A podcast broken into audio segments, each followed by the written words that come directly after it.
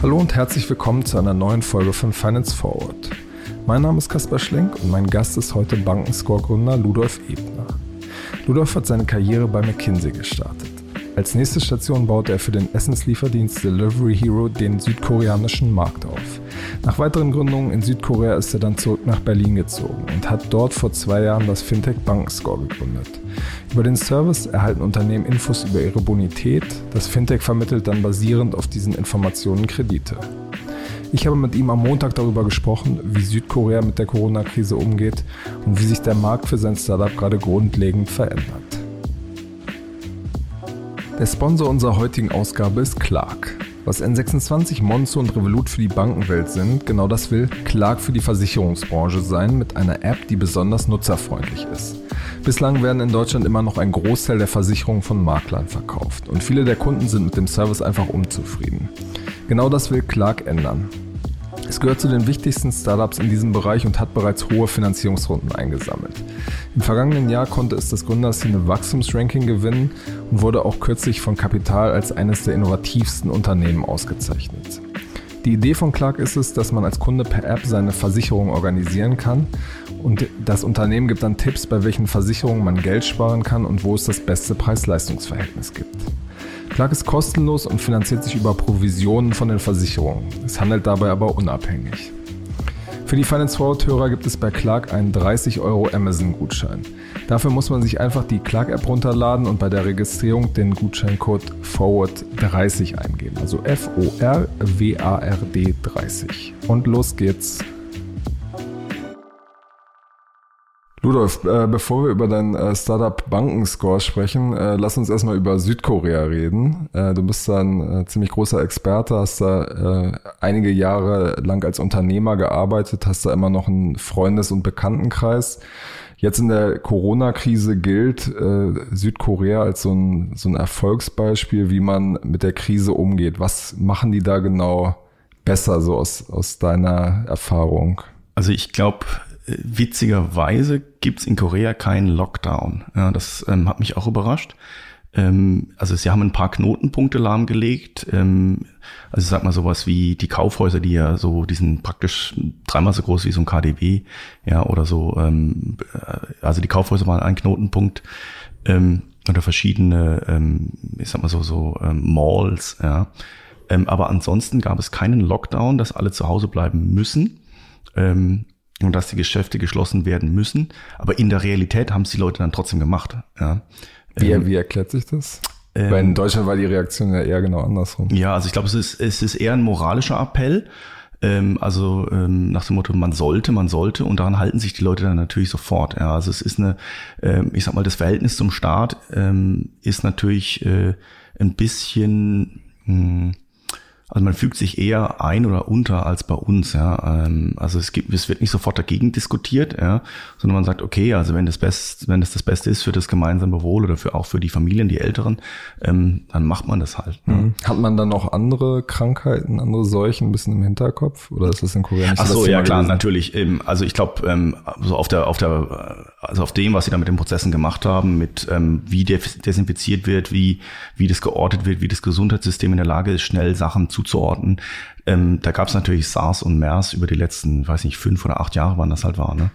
Ähm, also ich kann mich erinnern, wenn du aus dem Flugzeug aussteigst, dann ist da so ein Desinfektionsteppich damals schon gewesen. Ja. Was heißt Desinfektionsteppich? Also ist ein Teppich, wo, also klar, ist jetzt mehr oder minder Aberglaube, aber ein Teppich, der halt mit Desinfektionsmitteln versehen ist, dass du praktisch nicht irgendwie diesen Virus erstmal reinträgst. Ja, und dann musst du angeben, auch am Flughafen, ähm, ob du krank warst und was du hattest, du musst das unterschreiben und wenn du, wenn du da lügst, dann wird der mit 30.000 Euro Geldstrafe gedroht und Gefängnis.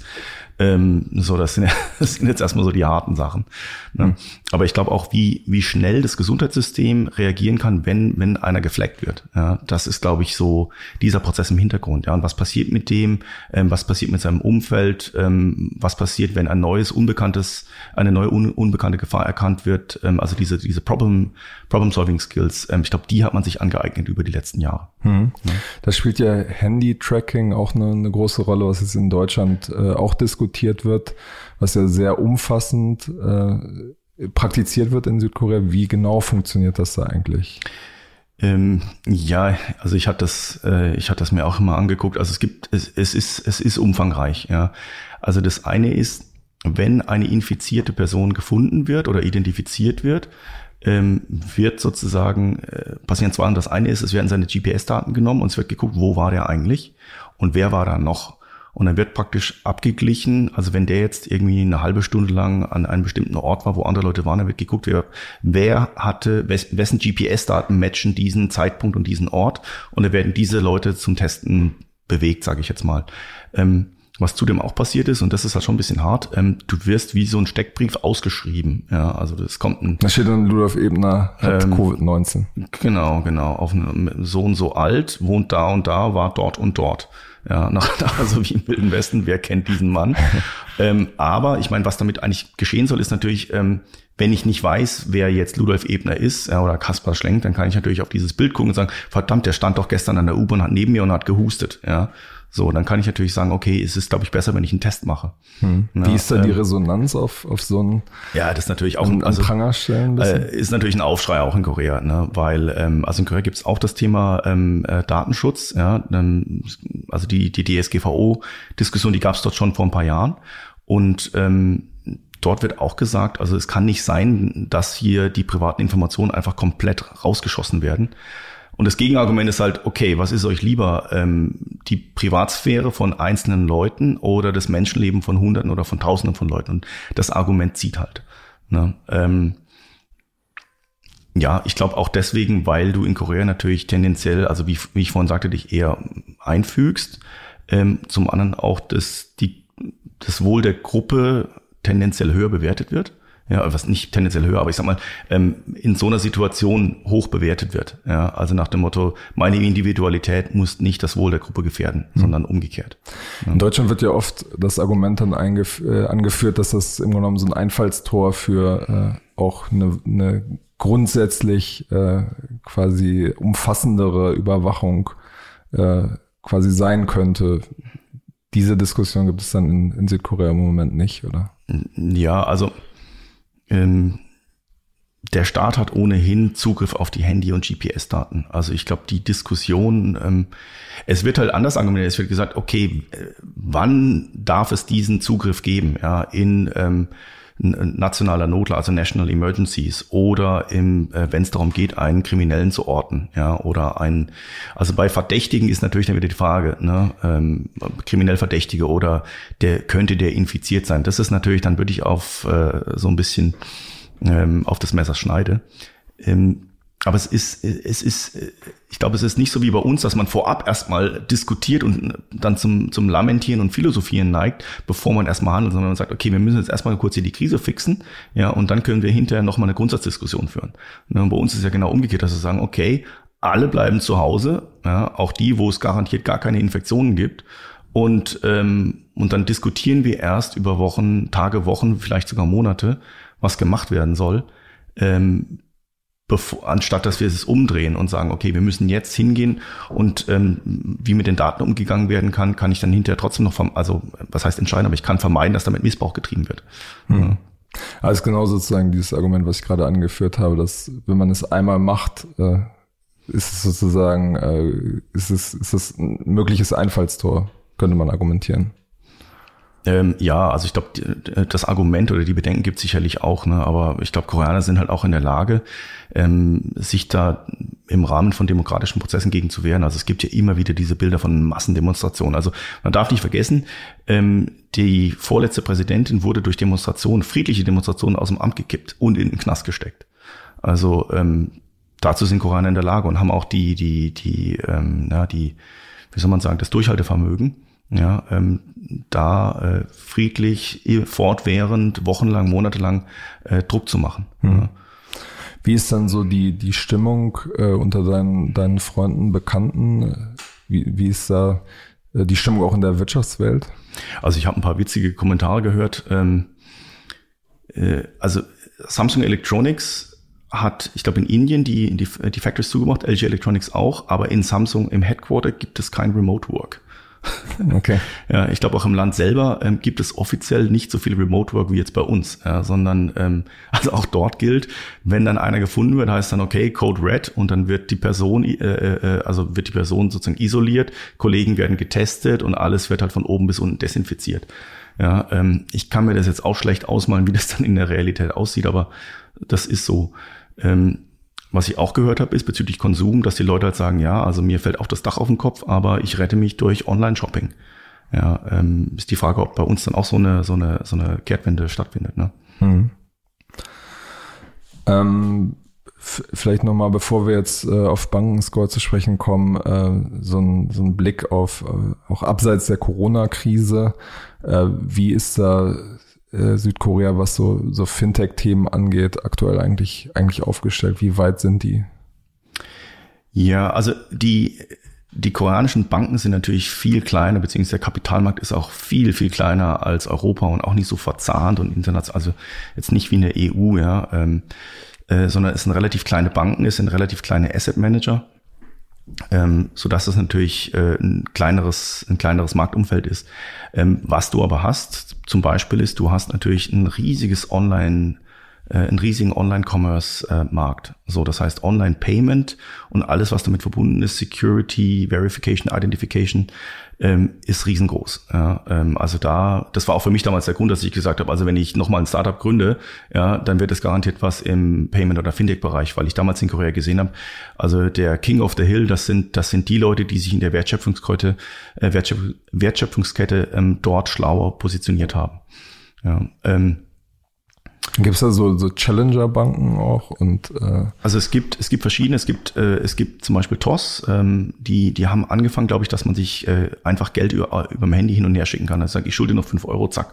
Und die sind mittlerweile auch äh, zu einem Konglomerat geworden, also bieten auch ähm, ich glaube, Lending an, bieten Kontoservices an, Open Banking an, bieten auch Credit Services an, Credit Scoring Services an. Ähm, und ähm, es gibt auch den Anbieter Kakao Talk, das ist sozusagen äh, so wie WhatsApp in Korea, das ist der Marktführer. Ähm, der ist gelistet, ja, schon seit vielen Jahren. Also in der Börse gelistet. An der Börse gelistet, ja. Ähm, und der hat sich auch eine Banklizenz geholt, weil er gemerkt hat, naja, also wenn die Leute schon die ganze Zeit bei uns Nachrichten austauschen und auch über Geld reden oder Sachen recherchieren, ähm, dann können wir auch eine, eine Bankfunktion anbieten. Was machen die mit dieser Banklizenz? Ähm, die haben angefangen, ähm, also die haben angefangen als Chat, dann haben sie gesagt, okay, ähm, der User interagiert, dem müssen wir mal Content geben. Dann kam dieser Taxi-Trend auf. Und dann haben sie gemerkt, na, wenn der schon mit dem Taxi unterwegs ist, wieso sollen wir da an jemand anderes das Geld überweisen, haben sozusagen für den die, die Payment-Leistung übernommen. Ähm, ich würde mal schätzen, dass die jetzt, nachdem sie ein virtuelles Konto hatten, wahrscheinlich auch ein, ähm, ein echtes Bankkonto anbieten. Mhm. Also für, für, also als Zahlungsdienstleister angefangen, so wie N26 auch. Ja, und dann sozusagen zum, zum Bank, zur Vollbank eben werden. Mhm. Es gibt ja immer so ein bisschen die Diskussion in Asien sind ja diese, diese Messenger ähm, in Verbindung mit verschiedenen anderen Services total groß. In Deutschland und in Europa und auch in Amerika hat sich das irgendwie nie so, nie so richtig äh, durchgesetzt. Glaubst du, das kommt noch? Das ist, also die Frage stelle ich mir eigentlich auch jeden Tag, wenn ich auf WhatsApp bin. Ähm, also ich hoffe ja, weil es einfach extrem bequem ist. Ja. Ähm, also Beispiel, WhatsApp, äh, äh, WhatsApp hat auf dem Desktop keine ähm, Kamerafunktion. Das heißt, wenn ich jetzt meine Mutter anrufen will, ähm, ich rufe die zurzeit täglich an, damit die nicht alleine ist, ja, ähm, muss ich jedes Mal das Handy nehmen, ja, dann muss das Handy erhalten. Ja, ähm, ich sag mal, auch die Convenience Service, die da dran sind, dass du sagst, okay, du bist gerade am Reden mit jemandem und sagst, hey, was machst du, bla bla bla, ja, ich habe jetzt Hunger, ja, ich esse gleich was. Und dann denkst du, okay, dann bestelle ich mir jetzt auch eine Pizza. Ja, muss, kannst du auch nicht machen. Ja. Hm. Ähm, in Korea kannst du alles Mögliche bestellen. Ja, du kannst dir irgendwie, keine Ahnung, eine Massage bestellen, kannst dir Essen nach Hause bestellen, ähm, kannst dir Sachen, kannst Sachen, also eigentlich alles, ja. In, in Indonesien oder Südostasien gibt's auch einen, ja, der hat, glaube ich, auch angefangen als Taxi und hat's dann umgedreht, ja, Gojek und Grab heißen die. Hm. Ähm, mich wundert es, dass WhatsApp so langsam ist, ja. Also allein bis sie, glaube ich, äh, Videocall angeboten hatten, ging, verging ja eine Ewigkeit. Ne? Hm. Zumindest in, in Indien testen sie ja, glaube ich, gerade dieses WhatsApp Pay. Mhm.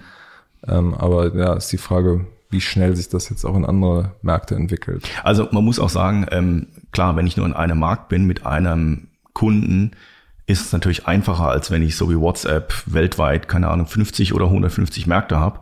ähm, und äh, eventuell regulatorische Anpassungen machen muss, technologische Anpassungen, äh, Sprachanpassungen und so weiter und so weiter. Ne? Ähm, also in Korea, unabhängig von, von den Chatting-Functions, du siehst eigentlich in jeder Industrie, jeder Marktführer wird früher oder später zu so einem Mini-Konglomerat. Ja, weil der Markt dann irgendwann so ein bisschen ausgeschöpft ist und bevor sie ins Ausland gehen, sagen sie, okay, dann mache ich einen, einen angrenzenden Service. Ja, also ähm, ich verkaufe Mehl, dann verkaufe ich morgen Zucker, ja, oder ich mache irgendwie. Warum wollen die nicht ins Ausland? Äh, weil Englisch nicht so schnell gesprochen wird, also weil die Verzahnung mit den anderen Märkten nicht so eng ist. Ja, der Austausch, ähm, die Kompetenz für Auslandsmärkte. Ja, das ist nicht so wie in, wie in Europa, wo, wo du eine, ab der fünften Klasse Französisch, Englisch und vielleicht Spanisch lernst, ja, oder mhm. Italienisch. Alles klar, dann lass uns äh, mal zurück nach Deutschland gehen. Ähm, du hast vor zwei Jahren äh, in Berlin hier Bankenscore gegründet. Das ist quasi ähm, ja ein Bonitätsservice für, für Unternehmen. Die können da quasi kostenlos ihre Bonitätsinformationen äh, bekommen. Es ist quasi im, im B2C-Bereich, also für Endnutzer vergleichbar mit, mit Bonify, auch hier aus Berlin. Und ähm, Credit Karma ist ja das äh, große Vorbild äh, aus den USA, was gerade für viel Geld verkauft wurde. Ähm, vielleicht magst du erstmal erklären, warum brauchen Unternehmen das? Also das größte Problem oder die größte Aufgabe im Mittelstand ist, ähm, die Finanzen in den Griff zu bekommen. Ja, ähm, und also das eine ist, ähm, an Geld zu bekommen. Das andere ist, glaube ich, ähm, mit dem Geld dann um, umzugehen. Ja, ich glaube, für das Geldmanagen gibt es viele Lösungen. Ja, ähm, also äh, Accounting-Lösungen, Buchhaltungslösungen, Steuerlösungen und so weiter. Ähm, was ich aber denke, was notwendig ist, äh, dass du effektiv und effizient an Geld rankommst. Ja, ähm, also jeder äh, Unternehmer hat hat mehr oder minder diese diese Aufgabe. Ja, ähm, so und das Problem, das wir heute sehen im Mittelstand, ist, dass praktisch jede zweite oder jede dritte Kredit, jeder zweite oder dritte Kreditantrag abgelehnt wurde oder jeder Unternehmer hat alle in den vergangenen zwei Jahren mal einen Kreditantrag gestellt und abgelehnt bekommen. Das ist einfach Realität. Ja. Ähm, so, woran liegt das, haben wir uns überlegt. Ja. Und das Problem ist in der Tat, dass du eigentlich als Bank sagst, naja, also da kommen jetzt 100 Leute rein und 90 davon kann ich gleich wieder wegschicken, weil die nicht passen zu mir. Also entweder sie, ich will die nicht als Kunden haben in, dem, in meinem Segment, ähm, sie sind zu groß, sie sind zu klein oder sie haben in der Vergangenheit äh, vielleicht eine Privatinsolvenz gehabt oder hatten ähm, sogenannte Negativkriterien in, ihrer, in ihrem Schufa, in ihrer privaten Schufa oder in ihrer Wirtschaftsauskunft. Ja. Eine Privatinsolvenz wäre ja quasi ein negativer Eintrag. Genau, ja. genau, genau. Ja, ähm, auch wenn du privates Handy nicht zahlst, schlägt das auf. So und ähm, das Wissen darum also es sind zwei Sachen. Das eine ist, ähm, es ist, es ist im Augenblick nicht effizient aufgestellt. Ja, also sowohl für die Bank ist es schlecht, als auch für den ähm, Antragsteller, den Unternehmer ist es schlecht. Ähm, und ähm, das Zweite ist, und das ist, glaube ich, das Gravierende, dass viele das eigentlich nicht so richtig wissen. Ja. Ähm, in Amerika ist das anders. In Amerika kaufst du ja alles auf Credit sozusagen, also auch ein Auto ähm, oder irgendwas. Da äh, sagst du immer mal, I have good credit, I have good credit. Ja, deswegen ist die Credit Karma auch ein Milliardenunternehmen mittlerweile. Ähm, in Deutschland ist das nicht ganz so, weil die Deutschen sich privat nicht so arg verschulden. Ja. Ähm, so, aber im gewerblichen Bereich hast du eigentlich immer, ja, ich sag mal, eine Hausbank, ja, du hast äh, Kreditbedarf, du hast Geldbedarf, du hast Cashflow-Sorgen.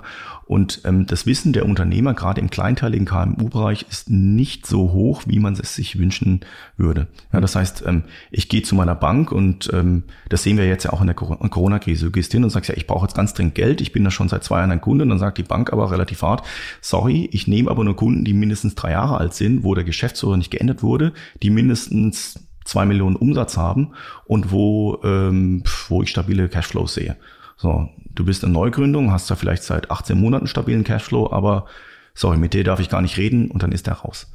Ja. Und euer Ansatz ist quasi die diese, äh, die Unternehmen vorzuqualifizieren, also zu gucken, wie ist die Bonität und dann einen passenden Bankpartner zu suchen. Genau, also so, jetzt habe ich so lange geredet über die Probleme. Ähm, die Lösung ist natürlich, dass du sagst, okay, du gehst auf eine du gehst auf Bankenscore und setzt dich mit deinem Bankenscore auseinander. Das heißt, das ist der Score, mit dem du in die Bank reinkommst, mit der du bei der Bank einen Kredit bekommst.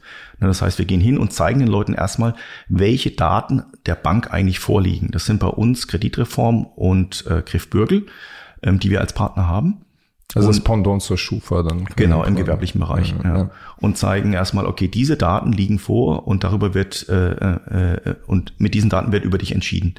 Und das Problem ist, dass natürlich bei diesen Daten alte Daten sind, falsche Daten sind, ähm, Ja, also gerade Löschfristen sind im, äh, in diesem Bereich sehr wichtig. Also ich sag mal, wenn ich als Privatunternehmer vor vier Jahren mal als Student meinetwegen ein Handy nicht bezahlt habe und das ist geflaggt worden, dann schlägt das auf. Ja. Und dann kann man da tatsächlich sagen, okay, jetzt hier zahle ich aber mein Handy immer pünktlich. Oder? Nee, du kannst erstmal sagen, das ist eine alte, das ist eine alte Information, die Löschfrist ist nur drei Jahre, das ist aber vier Jahre okay. alt, bitte löschen. Sondern ist das draußen, dann sieht das die Bank nicht mehr beispielsweise. Oder es sind alte Adressdaten, denn ich wohne da gar nicht mehr. Ja. Ähm, oder meine Jahresabschlüsse von 2018 sind drin, ähm, aber ich kann euch auch gerne meinen 2019 Abschluss schicken. Na, so Geschichten. Und dann erhöht sich in der Regel, ähm, es sei denn 2019 war nicht so, dann erhöht sich in der Regel diese Bonität. Ne? Und dadurch erhöht sich die Wahrscheinlichkeit, deinen Kredit zu bekommen. Was wir dann als Businessmodell eben machen, dass wir sagen, okay, wir bieten das nicht umsonst an. Ähm, wir bieten das nicht umsonst und als Online-Plattform an, sondern wir sagen auch, ähm, wo du auf der Plattform bist, können wir dein Profil matchen mit passenden Bankangeboten, ähm, also in erster Linie Kredite. Hm. Ja, das heißt, ähm, ich sage, okay, für dich mit deinem Profil, ähm, du bist ein Unternehmer im verarbeitenden Gewerbe aus Süddeutschland, ähm, bist fünf Jahre alt, hast einen Umsatz von 10 Millionen und möchtest irgendwie 500.000 Euro Kredit haben, dann schicken wir dich zu der Bank XY. Ja. Ähm, bei der anderen Bank brauchst du es nicht probieren, weil die möchte dich nicht haben, das wissen wir. Hm. Wie viel ähm, KMUs nutzen das bereits? Äh, wir haben Registrierung im fünfstelligen Bereich mittlerweile. Ja ähm, und wachsen sehr stark. Mhm. Wie viel nutzen das dann auch tatsächlich? Bei Registrierung ist ja sozusagen ein Punkt, aber ähm, die Frage ist, wie viel das dann auch tatsächlich verwenden. Also es kommt darauf an, was, die, was du jetzt mit Verwendung bezeichnest. Ähm, die, die Datenkorrektur. Ähm, also diese registrierten Nutzer haben sich quasi eine Bonitätsauskunft geholt. Genau, genau. Also ähm, viele Leute, ich sag mal so, wir haben ähm, Kreditanträge, die Conversion kann ich natürlich jetzt schlecht sagen. Mhm. Äh, wir haben zufrieden, also wir sind sehr zufrieden mit den Anträgen, die wir reinbekommen, ja, äh, mit der Anzahl der Anträge. Ähm, wir sind auch zufrieden mit den Leuten, die ihre Daten korrigiert haben wollen. Ja. Ähm, wo es noch ein bisschen hapert, ist, dass du den Leuten halt sagen musst, okay, wenn du hier Finanzdaten ab, äh, uploadest oder ablieferst, äh, hilft dir das, weil viele Leute wollen erstmal nur die Fehler finden ja, und sagen, Adresse stimmt nicht oder die, ich habe nicht mehr 20 Mitarbeiter, ich habe 25 oder sonst was. Ja, ähm, aber ich sag mal, die Jahres... So ein Vertrauensding, einfach, dass sie... Ja, Vertrauen, ähm, Gewohnheit mit, ähm, also viele Leute fragen natürlich, wo kommen denn die Daten her und wo gehen denn die Daten hin? Ne? Und ähm, da müssen wir dann natürlich, ähm, ich sag mal jetzt, das ist auch unsere Aufgabe, dann den Leuten äh, müssen Überzeugungsarbeit leisten. Ja. Hm. Wie hat sich seit der seit dem Beginn der Corona-Krise äh, die Nachfrage nach äh, euren Services äh, verändert? Ähm, ja, wir waren auch äh, sehr verwirrt am Anfang, was das jetzt bedeuten würde. Ähm, aber ja, wir sind natürlich jetzt ähm, also wir sehen zwei Trends. Das eine ist, ähm, wir sehen verstärkte Registrierung, weil Leute sich natürlich enorm mit ihren Finanzen auseinandersetzen. Ja, da wird jetzt natürlich noch viel geredet über die, äh, die, die Stützgelder und Sofortgeldmaßnahmen der, KF, äh, der KfW und von den Sparkassen und Volksbanken. Ähm, aber wir sehen jetzt schon Leute, die halt sagen, okay, ich muss wissen, äh, was da beim Kreditantrag von, äh, was da für Infos äh, von mir verwendet werden, ähm, wo finde ich das so? Also wir sehen eine verstärkte Nachfrage nach dem Thema und verstärkte Registrierung. Ähm, gleichzeitig sehen wir im Augenblick einen Rückgang bei den Kreditanträgen, was auch nachvollziehbar ist, weil die Leute sich natürlich auf die Sofortgeldmaßnahmen der Bundesregierung stürzen. Ne? Also ich glaube, die Nachrichten sind ja auch dominiert davon, von dem Thema. Ähm, wie schnell diese Welle jetzt äh, durch ist, wird sich zeigen, ob das jetzt vier Wochen, acht Wochen oder zwölf Wochen sind. Ähm, Aber eure Prognose wäre, irgendwann ist es vorbei und dann ähm, steigt sozusagen die Nachfrage nach Krediten wieder stärker Genau, genau, genau. Also ich sag mal, wir werden ja dann ähm, ein, also wir gehen, wie in jeder Krise wirst du einen Rückgang im Konsum sehen in erster Linie. Ähm, der wird dann eben sozusagen durch die verschiedenen Wellen durchgehen, also im, im Domestic, im inländischen, in die inländische Nachfrage. So, ähm, und äh, äh das wird natürlich dann zu einer Anpassung der, der, der, der, äh, das wird dann zu einer Anpassung der Finanzen führen. Und wir schätzen dann eben zu einer neuen Welle von Krediten. Ja, das ist so ein, so ein, so eine übliche, so ein üblicher Zyklus, behaupte ich jetzt mal. Hm. Also ähm, wofür brauchen die dann äh, den Kredit in dieser Anpassungsphase, die Unternehmen? Ähm, naja, weil sie Überkapazitäten haben, ja, und ähm, Mitarbeiter bezahlen müssen, ja, ähm, weil sie Rechnungen bezahlen müssen, weil äh, die halt vorher in der, vor der Krise bestellt wurden. Ähm, ich schätze mal, dass dazu die Sofortgeldmaßnahmen nur kurzfristig ausreichen. Ja. Ähm, also das sind jetzt, äh, das ist ja nicht so, dass die Regierung sagt, ich zahle jetzt seit 2020 Budget, sondern man guckt eben zu, dass man halt jetzt nicht von heute auf morgen seinen Betrieb zumachen muss, ja, weil man keine Gehälter, keine Steuern und keine Lieferanten mehr bezahlen muss. Das heißt, es geht um eine kurzfristige Hilfe, aber die kurzfristige Hilfe wird ja dann abebben und dann wirst du ähm, Maßnahmen, ja, das, das, das wird, das wird noch eine Weile dauern, denken wir. Ja. Ihr seht jetzt ja auch sehr genau dann in die äh, Finanzen äh, der Unternehmen rein. Merkt ihr da jetzt schon, äh, schon Effekte? Also dass die jetzt beispielsweise die ersten Rechnungen nicht mehr bezahlt werden? Ja, ist ein guter Punkt. Also ähm, unsere Auskunft-Teilpartner sagen natürlich, ähm, das ist natürlich deren Brot- und Buttergeschäft. Ähm, und was, äh, was wir dort sehen, ist, ähm, man sieht jetzt natürlich schon äh, Stundungen bei Zahlungen, da fängt das natürlich sofort an. Ähm, also es gibt ja diese Zahlungspools und ähm, ähm, da wird jetzt gesagt, Wie funktioniert genau Zahlungspools? Äh, Zahlungspools funktionieren, ähm, ich sag mal, ähm, ein Autohersteller, also Volkswagen schließt sich zusammen mit einem Telekom-Hersteller, schließt sich zusammen mit einem ähm, mit der Otto-Gruppe oder sowas. Dann wird gesagt, okay, ähm, der hat bei mir die Rechnung nicht bezahlt, ähm, den kannst du dir merken. Ja, so werden die die Infos gesammelt und ausgetauscht und an die Auskunft einbereitet. Äh, äh, bereitet. Die Schufa hat ja ähnlich angefangen. Die Schufa war ja auch ein Zusammenschluss von Banken, wo gesagt wird, also welchen Kunden sollten wir eigentlich kein Geld mehr leihen, weil der sich von woanders schon Geld geliehen hat. Mhm. In ähnlicher Weise funktionieren die Zahlungspools. Das heißt, man sieht dort jetzt sozusagen die ersten Rechnungen, die später bezahlt werden und die vielleicht ausfallen. Und im gewerblichen Bereich ähm, geht das natürlich ein bisschen, ist ein leichter, äh, ein stärkerer Verzug. Ähm, aber da ist das, das ist genau dasselbe. Ja, also kann man sich einfach vorstellen, wenn ich jetzt ein Restaurant bin, rufe ich natürlich meinen Lieferanten an und sage, macht's dir was aus, wenn ich jetzt nicht in zwei Wochen, sondern in acht Wochen bezahle. Dann sagt er, nee, dann kann ich selber nicht bezahlen, bezahl's ja bitte in vier oder in fünf Wochen. Okay, so. Ähm, und ähm, das, das hat jetzt unmittelbare Wirkung. Und ähm, das wird dann leider zu, ähm, zu Geschäftsausfällen führen. Ja, ähm, unser Partner Griff Bögler hat gerade eine Auswertung rumgeschickt. Ähm, die haben sich die Insolvenzen 2009, die letzten, der letzten zehn Jahre und 2019 angeguckt und gesagt, die haben eigentlich abgenommen. Also wir haben einen Rückgang der Privatinsolvenzen gesehen über zehn Jahre. Ähm, das wird jetzt natürlich um, sich leider umdrehen. Ja. Ähm, ja, Privatinsolvenz ist die Frage, wie man zählt. Äh, bei kleinen Unternehmen überlappt das ja häufig mit den Finanzen. Ja, hm. ähm, ja aber das, also das ist eine, eine schlimme Situation. Ja. Hm. Wie wird das jetzt euer Geschäft, wenn man das sozusagen aus einer aus dieser Perspektive sich mal anschaut, wie wird das ganz konkret euer Geschäft beeinflussen? Als Bankenscore? Ja, also wir sind selber kein Länder, ja, also wir sind keine, kein eigener Kreditvergeber. Wir holen uns das nicht in die Bücher rein, sondern äh, wir monetarisieren hier nur, indem wir sagen, ähm, mit diesem Profil bist du für die und die Bank geeignet. Ähm, was jetzt bei den Banken natürlich passiert ist, dass die sofort sagen, äh, Rollladen geht runter, ich verleihe erstmal kein Geld mehr. Ja, so, das merkt ihr auch schon. Ähm, ja, also ich glaube, ich habe äh, letzte Woche sofort eine Mail bekommen von Ivoca. Ähm, äh, sorry, ab jetzt wird weniger, erstens weniger Geld verliehen und zweitens dauert es auch länger. Ähm, bitte nicht böse sein, so war der, der, ähm, der Ton der Mail. Ähm, das ist ja auch verständlich, weil wenn ich jetzt äh, Geld verleihe, sage ich, okay, du hattest vielleicht vorgestern noch gutes Geschäft, aber woher wissen wir jetzt, dass du in sechs Monaten noch gutes Geschäft hast? Deswegen werden jetzt die, die meisten sagen, mal kurz Luft holen, abwarten und dann schauen wir mal. Ne? Hm. So, das heißt, du wirst eine Verschärfung der ähm, Kreditvergabeprozesse sehen. Ähm, das wird natürlich ähm, ja einige einige Fintechs natürlich auch betreffen, die Fintech-Länder, die sich das selber in die Bücher reinholen. Ähm, woran ich nicht glaube, ist, dass man jetzt mal kurz bei der KfW anruft und sagt, ähm, wir möchten, wir haben bis jetzt auch noch nie Geld verliehen, wir haben auch keine BaFin-Lizenz, aber jetzt möchten wir die gesamten Gelder der KfW äh, an den Mittelstand geben halte ich für eine schwierige also Aufgabe. Das ist sozusagen, was einige Fintechs gefordert haben, dass sie sozusagen dieses Hausbankprinzip ähm, aushebeln. Ja, also das äh, ist natürlich ein Wunsch, ja, und das macht natürlich in der Theorie Sinn, aber ähm, wir sehen jetzt ja, wie schwer sich so eine KfW tut, äh, äh, beschleunigt Geld zu verleihen. Ja, und da noch ein zusätzliches Risiko eingehen mit einem neuen Prozess, mit einer neuen Kategorie von ähm, Geldvergebern oder Fintech-Ländern, ähm, ja, sehe ich kritisch. Ja. Hm.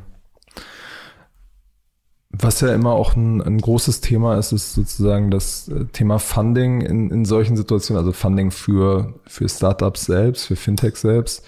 Ähm, ihr habt jetzt relativ äh, lange äh, keine, keine Runde mehr gemacht. Ähm, äh, spielt das bei euch jetzt auch gerade eine Rolle? Ähm, Also ich hatte in Korea ein Geschäftsmodell, wo du praktisch jedes Jahr irgendwie gucken musstest, also ein VC-Geschäftsmodell, ähm, wo du über diese Unit äh, Economics argumentiert hast. Ne?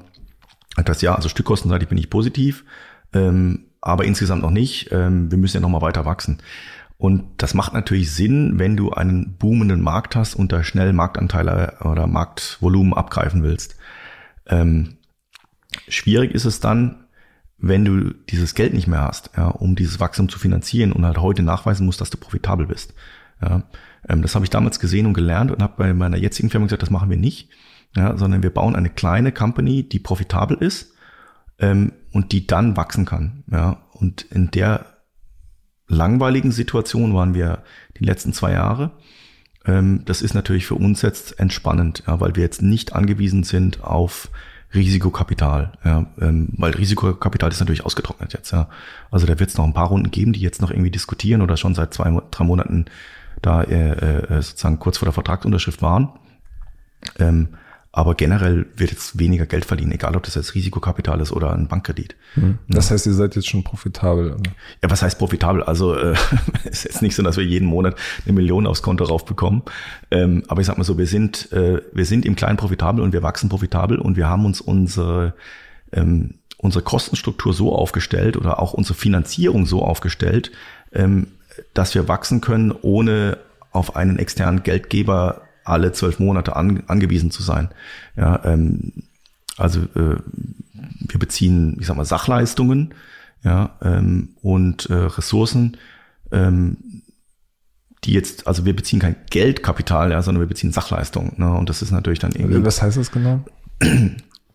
ähm, also stell dir vor, äh, stell dir vor, Google würde dir sagen, okay, ähm, ich gebe dir zwei Millionen Euro in Google Marketing, ja, kriegst aber kein Geld ja, hm. so ähnlich. Ja, so und ähm, das ist natürlich jetzt äh, ähm, gewinnbringender für uns, anstatt dass wir sagen, okay, wir müssen rumlaufen und rumlaufen und zusehen, dass wir irgendwie äh, Geld bekommen, mit dem wir Sachleistung bezahlen können, ja, oder Kosten bezahlen können. Ja. Hm. Ähm, also ich ich, ich, ich weiß nicht genau, wie man das sehen soll mit, dem, mit, mit den VC-Märkten. Ja, ich denke, ähm, tendenziell werden sich VCs jetzt zurückhalten. Ja, die werden natürlich immer, immer, immer noch Leute treffen, ähm, weil es deren Job ist. Ja, ähm, und werden sagen, sie ja, wir das nicht mehr physisch treffen. Ja, nicht mehr physisch, aber sie werden immer noch, also wir werden screenen und es wird auch Dealflow. Dealflow wird natürlich noch kommuniziert, aber das ist natürlich deswegen, weil man sich natürlich nichts entgehen lassen will, falls halt doch irgendwo eine N26 um die Ecke kommt. Aber es wird natürlich keiner so blöd sein und jetzt sagen, wir machen genauso weiter wie vorher. Ja. Ähm, und ähm, aus dem Grund werden natürlich Folgefinanzierung extrem schwierig werden. Mhm. Ja, ähm, aber trotzdem, es wird auch Gewinner geben, klar. Ähm, also äh, deswegen habe ich vorhin dieses Zitat aus Korea gebracht. Ähm, also man denkt mal an Zoom, ja, da geht jetzt natürlich die Post ab, ja. Also jeder, der jetzt irgendwie mit Remote Work zu tun hat, ja, ähm, wahrscheinlich auch so Grundbedürfnisse, die durch Online-Commerce abgedeckt werden, der wird jetzt natürlich rund gehen, ja. Bei Zalando mhm. vielleicht auch, ja. Vielleicht wird man auch sehen, dass die Leute sagen, verdammt, mir ist so langweilig, ich brauche Dopamin, ich gehe online shoppen, ja. Das, das, das glaube ich schon, ja. Mhm. Aber ähm, ähm, ja. In der Fintech-Szene ist es einfach ähm, noch nicht ganz klar, wie die Effekte jetzt für die ganz unterschiedlichen Geschäftsmodelle sein werden. Ja, das stimmt. Ähm, also ich glaube, die, die letzten Wochen, was man da in den Medien gesehen hat, das war natürlich so ein bisschen Chaos und Panik und ähm, alle 300 Milliarden von der Regierung, da müssen wir irgendwie rankommen. Ähm, ja, aber ich glaube, da wird sich jetzt jeder nochmal genau überlegen müssen, wie das Modell jetzt passt. Ja, also ich glaube, wir haben ja auch Nischenanbieter, ja, also so ein VAI-Trade oder so ein Modifi, die ja internationalen Handel machen, sowas. Ja, ähm, ich denke, die werden sicherlich äh, eine Nische finden, eine schlaue Nische. Ja, ähm, generischer Geldverleih mit negativen Unit Economics im Augenblick wird schwierig sein. Hm. Ja. Alles klar, die Zeit ist schon rum. Vielen Dank, äh, Ludolf, und bis zum nächsten Mal bei Finance Forward. Danke dir. Thank you.